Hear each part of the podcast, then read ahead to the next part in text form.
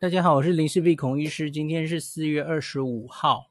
今天台湾有一个很重要的政策，呃，就是关于我们的密切接触者要怎么隔离呀、那大家知道，我们原本台湾是跟以清零为目标嘛，所以我们这个呃很自豪的吧，或是说我们这两年能够把疫情控制下来，连这个 Delta 进来。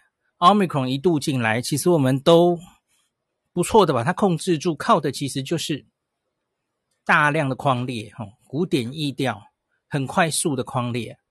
那那个时候呢，所有的所谓密切接触者，密切接触者有它定义嘛，哦，那密切接触之后，那当然你可能会发病，那看潜伏期多少，那我们大概在这次 Omicron 之前，我们是大概要抓十四天哦。因为潜伏期大概最长可以十四天，那这一次随着 Omicron 它潜伏期有变短，所以其实跟我们境外移入一样了哈。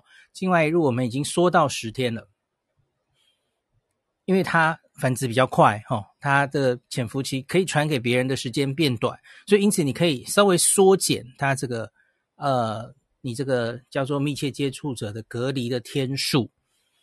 那可是呢，我们今天是进一步啊，把这个天数啊。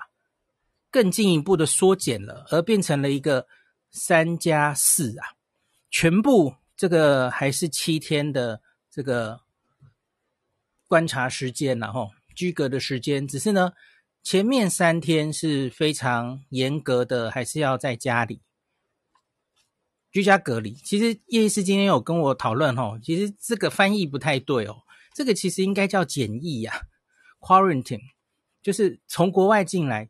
Quarantine 用的是你有感染风险，然后我们把你，这应该叫做检疫。你其实还没有病哈，你只是有感染风险，这叫 Quarantine 啊，才对了哈。那可是你假如已经染病，那叫 Isolation，那才是隔离。这个是词名词的关系。可是我发现我们其实用这个居家隔离、居家检疫，其实已经。用到哈，我们指挥中心用的名词就是居家检疫，是指境外移入的这种嘛哈。那居家隔离是密切接触者，那我就对不起叶医师哈，用词就是大家反正约定俗成就是这样用了啊。那所以我们现在讨论的是，请注意是密切接触者到底要隔几天的问题，然后不是确诊者哦，确诊者是另外一件事哦，大家一定要先有这个观念呐。我们前面啊，我我整理给大家各国的做法，还有上礼拜其实有所放宽的是确诊者到底可以几天就放出来，这个是关乎于他到底有几天的传染力啊。我跟大家讲过，在奥密克戎的时代，你看 NBA 的球员的研究或是什么日本的研究啊，大概是三到五天传染力最快嘛。哦，那个这个之前我们比较常跟大家分享。那可是现在接触的哦。跟他密切接触者到底应该要关几天，观察几天？那是牵涉到他暴露之后，到底潜伏期是多久？这英文叫 incubation period，就是你接触到了这个病毒，你大概几天会发病？那这是今天的这个重点题目哦。那我先跟大家讲结论，然后我们再讲详细的哈。结论就是今天说到三加四，前三天就乖乖还是一样关在家里呀。那在三天结束的时候会做一次快筛，阴性就 OK，进入后面的四哦，四五六七呀，这个现在多了一个词叫做，它不是自主健康管理哦，它叫自主防疫呀。嗯，我也不知道有什么差别哦，反正就把后面四天叫自主防疫。那这四天呢是可以外出的。那可是呢，我们会发快筛。那政府在这个各地方政府在你确定要居隔的时候，你看这样总共会用几个快筛？第三天结束一个嘛，吼。那四五六七这四天，每天早上你要出门前都做快筛，所以你总共会用到五个快筛。所以在你确诊的那个不是确诊，对不起，我一直自己讲错，在你密切接触要居隔的时候呢，地方政府就会发给你了哦。所以你会做五次快筛，那这个有一点，就像我们上次还有这几天一直有人在讲的，以筛代隔啦，吼，以筛检代替隔离。那有筛检这件事呢，你就不需要隔离这么久了哦。好，所以这样改成三加四。那原本我们原本是大家就乖乖的要隔离十天嘛，吼，这改变不可谓不大了，吼，因为你其实假如是一个你身边的同事、家人、哦朋友，你是密切接触者。你被框列哦，大家其实现在台湾的风向有点像是，我们知道这个病其实多半人打完疫苗，或是你没有风险的人，多半就轻症无症状，所以你不太会恐惧得到这个病。当然，恐惧已经大幅减低了，可是你现在比较恐惧的是你被框列，你身边的人被框列，你会影响到自己的工作，也会影响到身边的人哦，也怕别人的异样眼光等等哦。那一筐列，你自己就算了，你旁边人也是十天十天哦，那真的是压力有点大了哈。啊，我说你确诊的话了，身边的人都十天十天了哈。那可是现在你看，就变成三加四了哈，而且也没你不用自己去买快筛啊，就政府会快发快筛给你。我我希望他们快筛够了哈。那整体来说，我是赞成这个改变的哈，因为缩短这个。不管是确诊者或是密切接触者的隔离日期，然后大量以快筛来减少这个需要隔离的日期，哈，以筛代检，我觉得是整体的大方向，哈。世界各国很多国家都是这样做的，那只是就是各国做的巧妙各有不同，你要看你自己的国家民人民怎么想嘛，吼，民族性可不可以执行哦？快筛量能够不够哦？我我想这些都要考虑啊。那所以呢，呃，我今天早上原来说，你假如要我自己呀、我自己来决定的话哦，因为我们原本是十天嘛，我我会觉得，哎，你一开始是不是不要放的太宽哦？你你是不是先五加五？其实大家应该就蛮有感了，对吧？你原本是十天的隔离，哇，十天真的很长。那个心理哦，你假如现在要 cut 在哪里？你要 cut 在三天、五天、七天。你看七天，人民可能会觉得好像没什么差呀。七天跟十天是有差你。那可是到了五天减半哦，我觉得其实那个被框列的心理影响哦，或是怕被框列的这个心情，怕影响到别人的心情，我觉得应该已经是。会大幅减轻了嘛？哦，那你现在三天那是更减轻。可是问题是这样子开放之下，难免一定会有人担心，这是不是冲太快了？这会不会？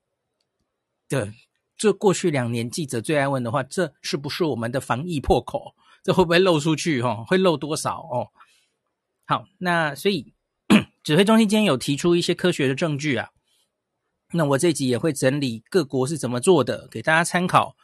那我先讲结论，我觉得现在 cut 在三加四，三加四，对不起，是我觉得还可以接受的哦。因为其实他们原本是想要考虑零，诶，零加七，根本不要隔了啊！因为有些县市首长受不了了哈，因为你要密接者隔离的这件事，这也是要一一去联络的嘛，这全部都是要耗行政人力哈。前线的卫生人员，然后送快筛给他们等等的哦。那有些县市长在讲以筛代隔嘛，吼，不要再隔离了，吼。呃，可是今天在专家委员会哈，专家会议其实我想谈论了很久。呃，专家并不是在选三天或五天或七天，反正好像是有有人提零天嘛，那零到底可不可行啊？所以他们觉得零天太冲了哈，现在就太冲了。好，所以最后是在落在三天。好，那我接下来结论就简单结论讲到这，我基本上是支持的哈。我也希望可以做得很顺利啊。那在现阶段的台湾这样做应该算是合理。那我接下来来讲一下啊，我们先讲什么好？我们先讲阿中部长今天在记者会上的内容好了哦。我我其实仔细的听了两次哦，因为这次的这个事情的确比较重要哦。那我们来先来看一下新闻稿上怎么样宣布好了哈。呃，对不起，不知道到哪去了，嘿嘿，等一下哦，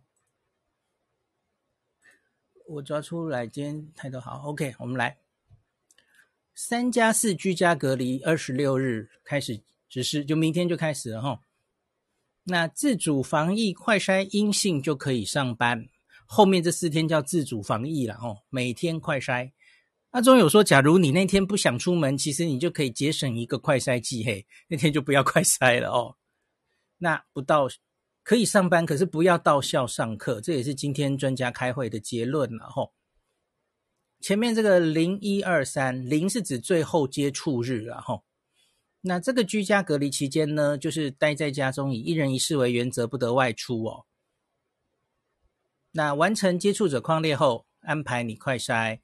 那有症状及期满当日都要进行快筛，就是你这前面三天有症状的话，那就马上快筛哈。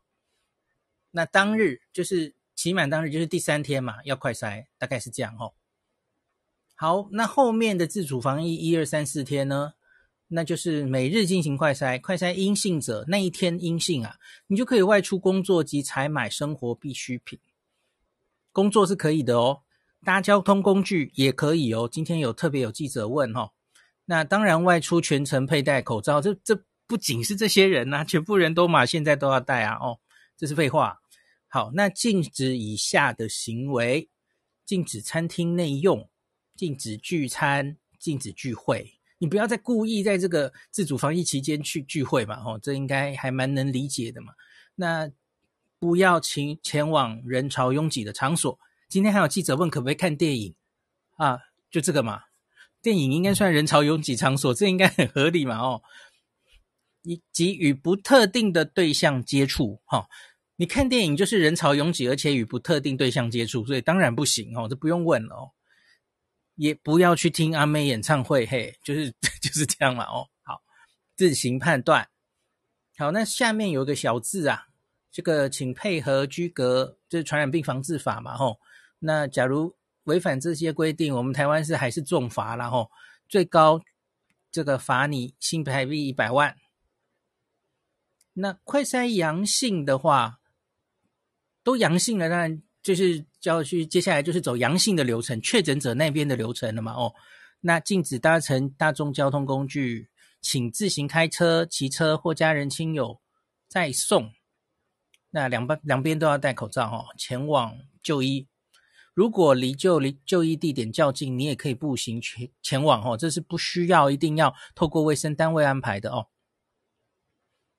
好，那最下面还有一行，因为今天也很多人问，那请问国外回来也变吗？因为其实性质有点类似，对吧？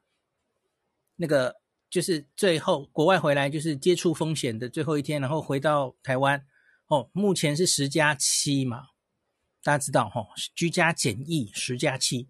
那那请问这个可不可以跟居家隔离一样放松为三加四呢？哦，从从日本回来哦，隔离三天就好嘿。呃，暂时不开放哦。那部长的解释是说，呃，因为因为我们现在这个是国内的密切接触者，那这里放宽，其实当然有可能会漏掉一些确诊者哈、哦，面临一些压力。那所以，假如这时候同时期外面进来的，我们也放宽，两边都放宽，是有点怕这个就啊放太多了哦。所以目前居家检疫还是暂行维持十到七，我们先处理国内疫情再说。这个我也同意啦，暂，然后也要观察国外有没有什么特别的变种猪等等的哦。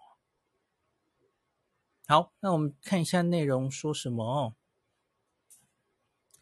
啊，另外今天还有说这个确诊者足迹原则不再公布了哦。那明天就居家隔离改三加四。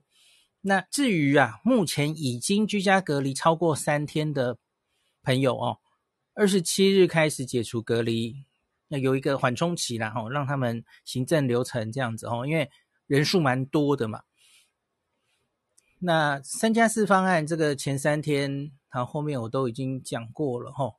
呃，我看还有没有。特别针对这个自主防疫期间可不可以到校上课这件事啊，陈志忠说，由于专家认为确诊个案接触者到学校造成染疫风险相对高，所以建议自主防疫期间以不到学校上课为原则。哈，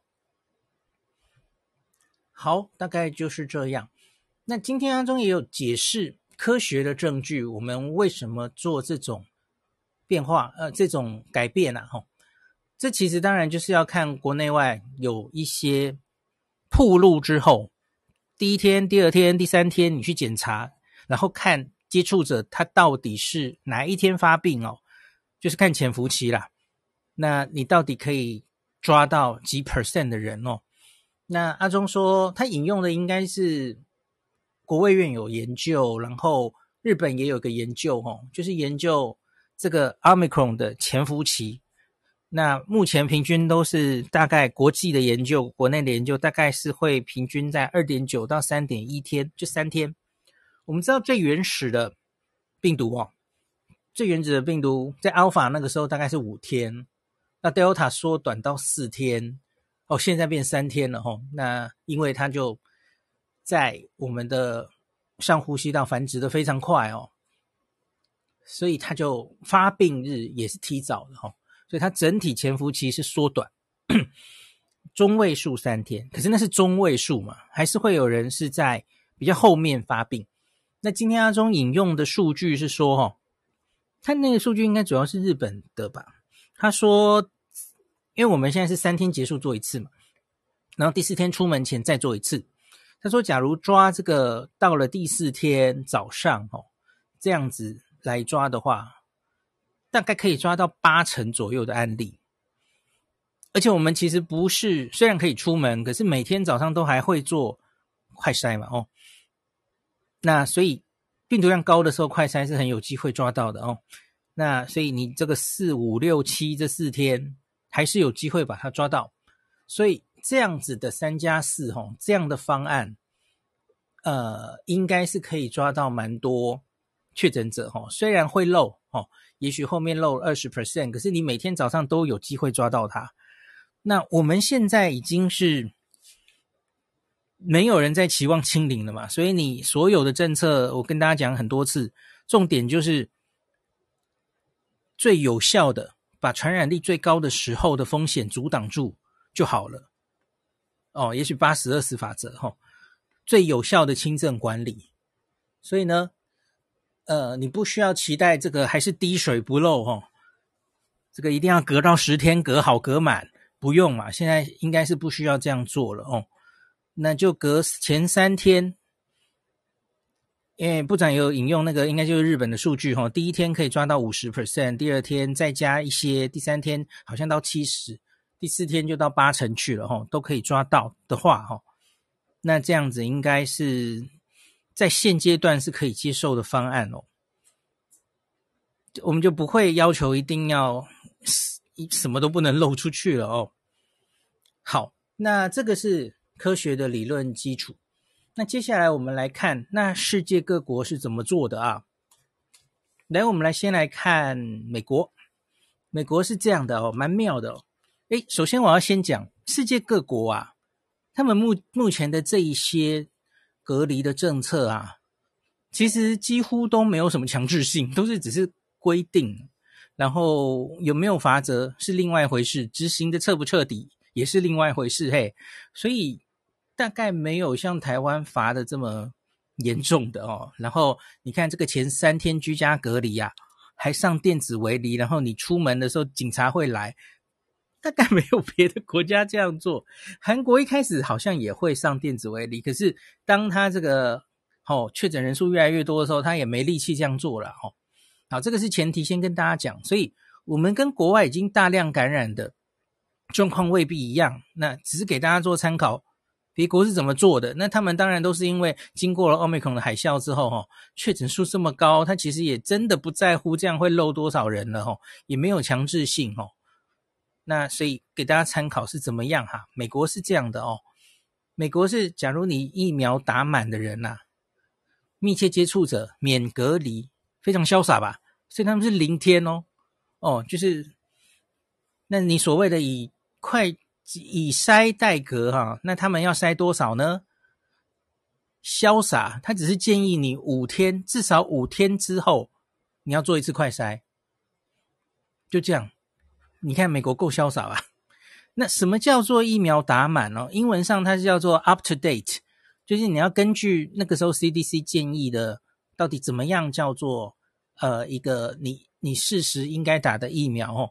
所以我看他们现在是说，应该是规定三剂的啦，吼，因为就是你符合三剂施打资格的人，就是你第二剂之后，美国应该是抓五个月吧，吼，那那你就应该打三剂，这是 up to date 哦。那万一现在以后是说，呃，是不是该打第四剂的老人家，吼，时间也到了，那 up to date 就是指四剂，呃，理论上是这样，可是这是 CDC 的规定，哦。你知道美国很大嘛？五十州它各有各的规定，CDC 只是一个原则，是吧？而不一定要真的执行的非常彻底的吼。参考。好，再来。那假如没有打满疫苗的话，吼，疫苗未打满者呢，他 CDC 是建议你至少隔离五天。那一样，至少五天之后快筛。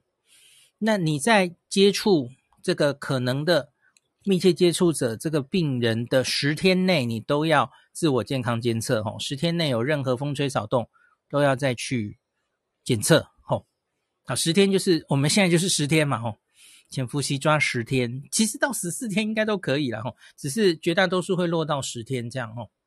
好，美国讲完了，那我们来讲英国。首先，英国也是二月几号之后就已经放飞了嘛，它已经没有法律上的硬性限制了哦。那可是我们来拿它在奥密克戎期间它是怎么做的，哦。哦，虽然他们现在还是奥密克戎期间了，我说的是大浪期间哦。那英国也一样有针对疫苗打满或是没打满来做不同的管制哈。英国很妙哦，第一个疫苗假如没有打满的话，然后那那那个规定是二月规定的，所以他还是好像是抓两剂就够了，两剂就算你打满了哈。Full vaccinated，假如没有打满的话，那要隔离十天，那跟我们一样哦。好，可是打满的话，嘿，又是免隔离。美国、英国这里一样啊。那可是英国接下来有一个很帅气，我也不知道叫不叫帅气，大傻逼的地方哦。他建议你连七天快筛，有这么多快筛吗？诶，其实我们其实我们也也一样啊。我们一个人要发五个，他是一个人发七个，嘿，他们快筛是免费的嘛，哦。好，所以你看，他们就是真的以筛代隔了齁。那反而疫苗未打满的人就乖乖隔十天啊。重视自由的英国人应该宁愿每天快筛嘿，反正又不是我出钱哦，可是我就可以照常工作哦，出去了哦。那这个呃，所以为什么我们之前有跟大家分享过齁？英国在这个冬天，或者说这两年呐齁，它大量的以快筛取代 PCR。所以他们花了非常多钱在快筛加上 PCR 上，哦，每个月大概平均花二十亿的英镑，你没有听错，two billion pounds，二十亿英镑，你自己算算这是多少台币？哦，几百亿台币，听起来很恐怖。那 PCR 做的很多，快筛也发的很多，全部是国家出钱，嘿，好，以筛代隔是要付出代价的哦。好的，连七天快筛哈，很妙的规定吧？吼，可是这个应该，嗯，反正至少现在是没有强制性的。我不知道那个时候二月、三月他们有没有很强制在执行这件事啊？吼，好，那再来我们来讲邻近最近也常提到的新加坡。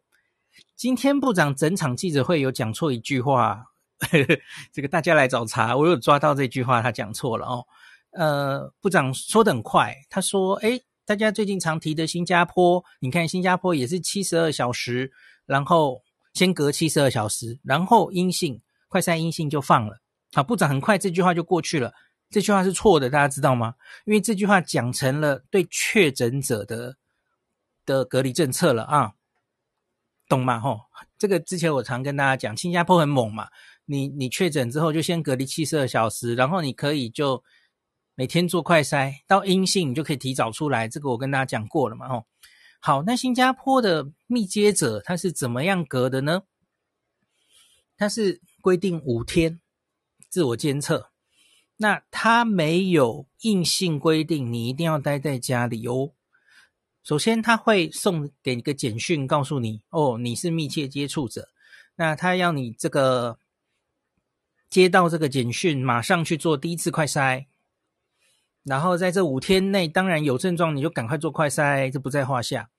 那最后五天隔离结束前，那也做快筛。好，那可是在这五天中间哦，他没有规定你一定要待在家。那跟我们的后四天有点像。你假如当天要出门的话，OK，你早上就做一次快筛，跟我们一样嘛，吼。那阴性你当天就可以出门，很有弹性嘛，吼，很有趣。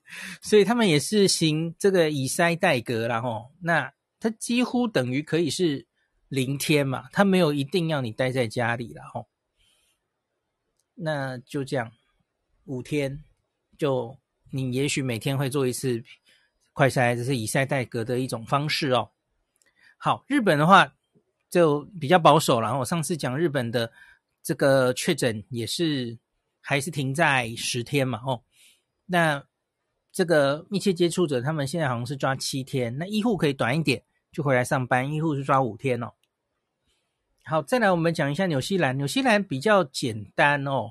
纽西兰其实不管是之前我们讲，我们前一集有分享哦，那个确诊者还有这个接触者，其实都是七天，大家比较不容易搞混嘛哦，都七天就很好理解哈。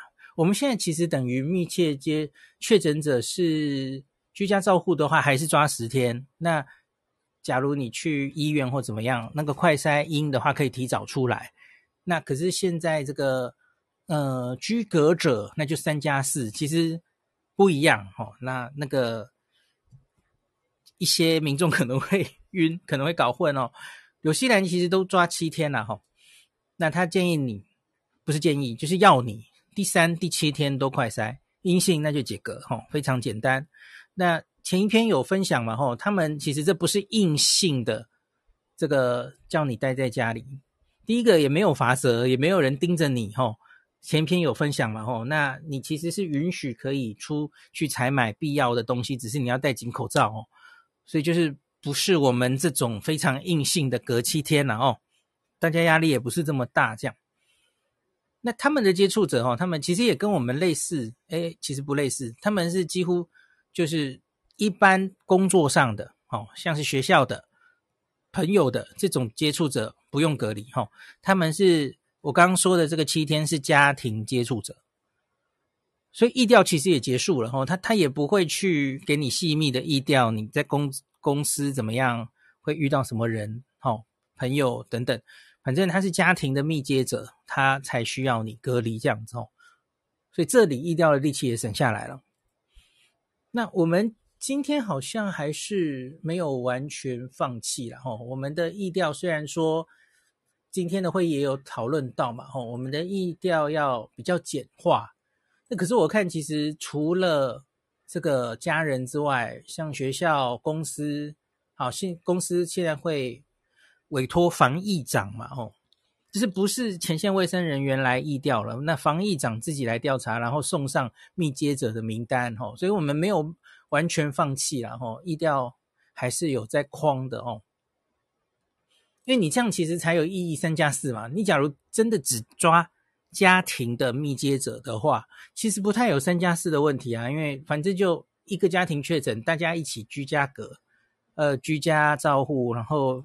你被居家的人就是被框的嘛，一起就隔起来，那就没有什么三加四的问题，对吧？是，假如不是在同一个家庭，大概才会这样。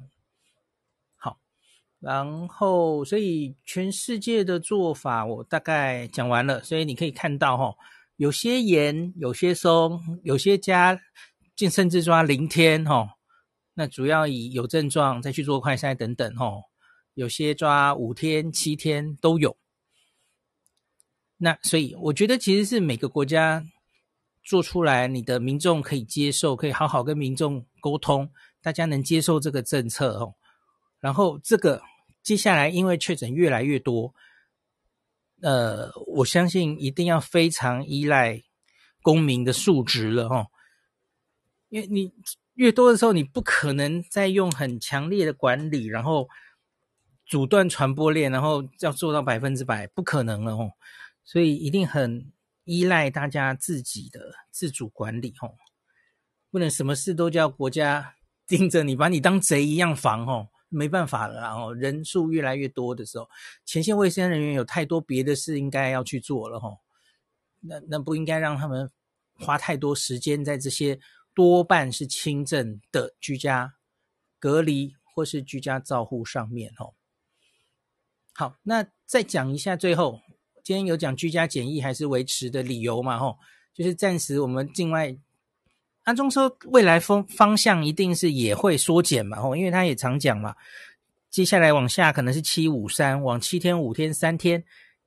那你看，我们这次密接其实也都已经改成三加四了，所以未来你境外一入改成三也不是不可能的事嘛，因为同样的理论基础，吼，而且这些境外一入的人，吼，相比于这个已经确定碰到一个确诊者的人。其实它风险相对应该是比较小的呢，你有没有想过这件事？因为我们现在在讨论的人是在那个 day 零，他确定碰到了一个确诊者，那通常应该是病毒量比较高的哦，病量比较高的，然后开始串算潜伏期。那可是这种境外来的人哦，他就不一定有碰到一个高病毒量的确诊者，对吧？机会比较小嘛，吼，呃，不是确定的嘛，所以你最后在潜伏期里，然后可以发病被抓到的人，肯定一定是比较少的，吼，所以我觉得境外移入未来会放宽，应该是意料中之事了，吼，这个大家现在不用心急了，因为现在台湾正要往最高峰走，好，现在真的是。呃，先处理最重要的问题，吼，不急着在这个时候大量放边境的人进来嘛，吼，这大家应该可以同意吧？那至少你过了高峰再做这件事嘛，比较合理，吼。好，那今天就讲到这里。好，那我们来看一下大家有没有什么问题。好，有 Billy Two 问我说：“我爸爸七十二岁，加糖尿病，加老烟枪，OK，这是高风险啊。然后已经打过三剂了啊，有需要跟令慈，就是我妈妈一样，先不要跟人群接触啊。我觉得要，嗯，保守一点哦，呃，减少不必要的跟不特定多数人的接触哦。假如只是跟一些很常见的朋友，我觉得还好哦。”可是就是尽量避免出入啊、比较多的人，然后不特定多数的人的地方哦。我我会建议哦，因为他万一重症是高风险族群，打完三剂是减少一定的风险，可是风险并不是零嘛哈。所以我觉得小心一点。大概这个哈跟我说的这个有风险的老人家，不管有没有打疫苗，自主进入封城嘿，去年五月的状态啊。好的，那再来，有人问什么时候可 以滚滚动到居检？对，大家稍安勿躁了哈。我觉得至少要这一波啊，冲过这一波啊。我们预估也许五月底会到台湾确诊的高峰嘛，吼。所以我觉得最快也要六月以后，哦，我觉得大概是这样。那终有喊出暑假嘛，我们就看看暑假有没有机会吧，吼。好，部长今天也有说，这个第四天以后的快筛是不需要回报的，阳性要通报，阳性的话要要跟卫生机关通报，可是阴性他也，你看这就是自主健康管理、自主防疫哦，这是依赖你的，我们不把你当贼看哦，就是依赖人民的自动自发哦，因为你假如增加了一个每天都要回报啊，卫生人员忙死了哦。所以大概就是信任大家哦，请大家自己配合哦，这样子哦。那我相信下一步啦，下一步一定是连这个居家照护啊，也确诊者也不用关到十天啦。我跟大家讲过了嘛，我觉得其实传染期最高的前几天有阻隔住就好了，真的不需要关到十天呐。我觉得一定也会从善如流，跟别的国家一样，五天是非常可能的哦。所以。到那个时候了吼，你看都滚动式调整成这样的话，确诊你真的不会受到太大的影响哦，大家就不用心理压力这么大。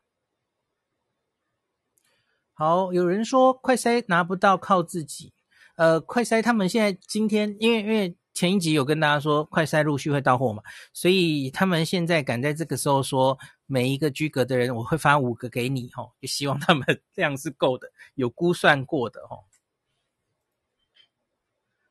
好，好，一 look 说打了三剂的年轻人可以零加七。其实今天的我我跟洪副有洪副院长有商量，我也觉得应该，假如可以加入，你看有一些我刚刚念的别的国家有把疫苗考虑进来，对吧？哦，美国、英国其实都是打疫苗就免隔离。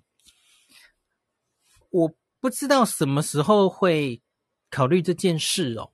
那可是我自己觉得洪富也有这种 感想，大家有没有发现我们最近疫苗有一点空窗期？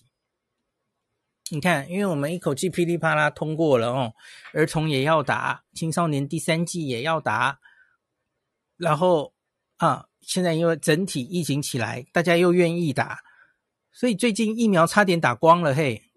我前上礼拜不是跟大家说莫德纳只剩库存四五十万嘿，那好像现在到了一批十几万吧哦，可是那声称说。下面下个月还会来很多哈，下个月底前总共近两百五十万进来啊，可是就还没进来嘛，所以我觉得假如疫苗相对又充足的时候，大概也许就敢这样子推出有差别的政策了哈，也许吧，吼，打完三剂疫苗就给你零加七，哦，我觉得搞不好会有这种做法哦，我是无限赞成的哦，应该要这样。你要让有打疫苗跟没有没打疫苗的人有差，这这事实上也是有理论根据的嘛。我跟大家讲过了嘛，吼，那个病毒量可能会比较低，比较快降下来，是传染有传染力的病毒也会比较快降下来，吼，这个是有根据的哦。对，有人说取中位数三天左右，就是代表可能有五十 percent 的人在后面漏掉，因为中位数就是一半的地方嘛，哦。对，可是因为我们现在其实又不是完全放掉了哈，我觉得应该还好了哈。第四天四五六七每天都会做哈，而且出去的时候那是一个自我防疫的，它还是有一个限制的，有限缩的嘛，不是让他去出去爬爬照这样哦。那你假如在在乎说什么有人会没有公德心啊，然后在外面乱传给别人哦，我说你还需要担心这个吗？其实现在。到处都是，对不对？有些人可能是无症状感染，自己根本不知道，到处都在传染哦。其实现在就已经那个不是最重要的事情了哈，就是我觉得防疫最终还是回归人民的素质啊，没办法，真的是看这个哦。政府不可能做到百分之百，什么就拎着你去防疫，不可能吗？哦。新奇老师补充说，在。他们那儿哈，只要拿学生证或职员证，他们的大学吧，就可以去定点领取快筛包，一包有五剂啊。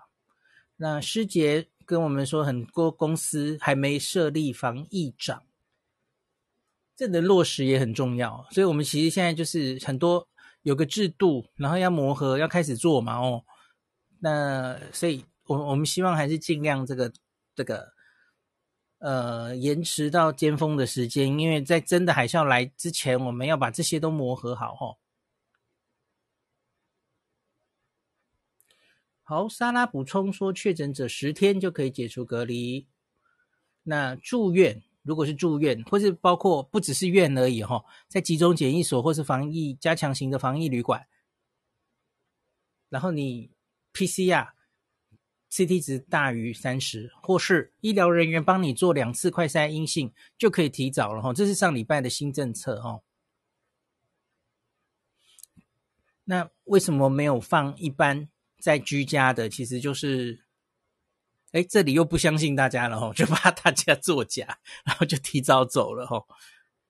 你其实，可是你终究可能要相信人民的啦哈。哎，我觉得终究可能会放了哦。好有人说快筛根本不准确，只有六十 percent，这件事是真的吗？当然是假的啊！快筛准不准确？嘿，阳性有没有很高的伪阳性或伪阴性？哦，它跟你在做的时候，第一个你有没有症状？第二个是不是处在一个社区盛行率非常高的时候做？是有很大的关系的哦。那现在台湾的流行的状况，呃，特别是双北、桃园这些高流行、比较高流行的地方，吼，假如是有症状的人去做快筛，几乎非常非常准。你阳快筛阳再去做 PCR，几乎都是阳哦，九成以上吧。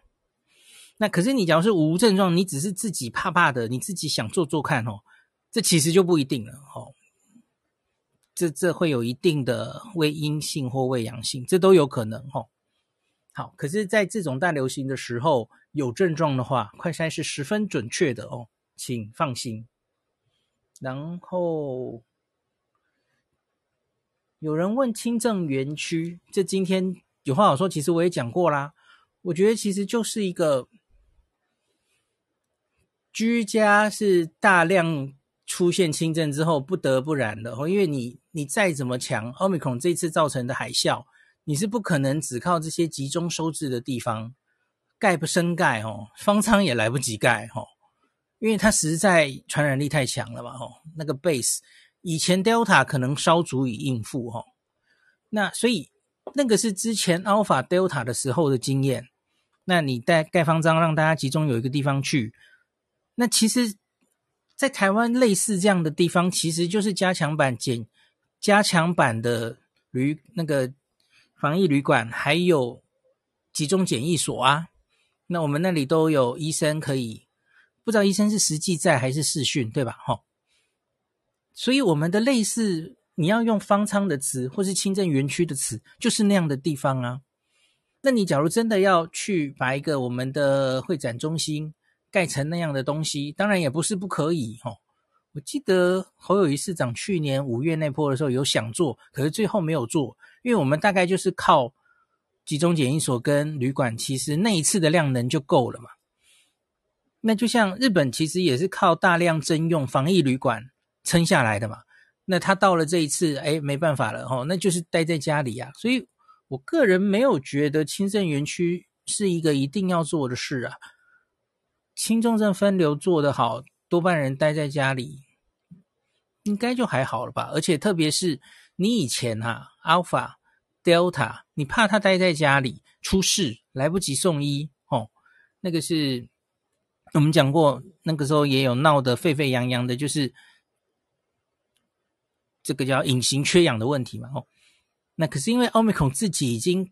去下消化下下呼吸道的几率变低了哦，我觉得这种担心可能少一点哦，因为你看啊，这一波经过了 Omicron，他们这么多居家，从居家开始就待在家里，呃，好像也没有报太多隐形缺氧的问题哈，所以我觉得应该没有这么这么令人担心，中间一定需要一个轻症园区吧，哦。那个妇产科报婴群聚婴儿确诊，其实大家有没有发现，我们的儿科确诊已经数千人了吧？我没记错的话，我们今天 total 今年 Omicron 案例已经破两万了嘛？那可是你是到两岁的这一个婴儿之后，你才开始说哦，婴儿好危险哦。可是那两千多个婴儿其实几乎都是轻症啊。我们早就不是只婴儿、小小孩或婴儿被感染，早就不是第一次了，也累积我不知道是多少了哈，应该是破千，我我记得好像有两千了哈，几乎都是轻症或无症状啊，所以那是比例的问题，而全世界的大数字，我有一次早就跟大家讲了嘛哦，所以小朋友感染并不奇怪，他们会群聚也完全不奇怪。在某些国家，他们这一次十岁以下，甚至是感染的最多的的族群，吼，你这个病毒就是非常会传嘛，吼。可是会传会确诊，那跟多少比例是重症是两回事啊。那重症的比例、死亡的比例是多少？这个已经跟大家分析。有人问，确诊者如果是居家照护了，那同住者的居家隔离也是同样三加四吗？这个今天其实没有人问。我觉得应该是，我觉得应该是，所以这些同住的居家这些人，他在第四天开始就可以开始出去了哦，不用大家一起跟着确诊者居家照护隔到十天，哦，这其实也是为那个家庭其实增加了方便性嘛，你不用大家一起被隔离，吼，大家都不能出门，都十天那样，吼，同住的还没发病的人，那就可以三加四，吼，我觉得这个也是蛮人性化，也合理，吼。感谢您收听今天的林氏璧孔医师的新冠病毒讨论会。如果你觉得这个节目对你有帮助，喜欢的话，欢迎你推荐给你身边的朋友，或是在 Apple Podcast 上面留下评价，后也可以留言，吼，五星好像每天都可以留哦。希望大家当我的种子教师，推广正确的新冠卫教，以科学防疫，不要只以恐惧防疫。行有余力的话，欢迎您赞助林氏璧孔医师喝杯咖啡，让我可以在这个纷乱的时代继续分享知识。努力做正确的新冠相关卫教。如果你想看到更多孔医师分享的新冠疫情相关资讯，或是林氏必发的日本旅游资讯，欢迎你加入脸书上的日本自助旅游中毒者粉丝专业。那或是我也有 LINE 的官方账号，或是 Telegram。那这一些连接都在 Pocket 前面的我的电子名片里面，可以在一个页面就看到我所有的发声管道，都欢迎您加入。那我们就下一集再见喽。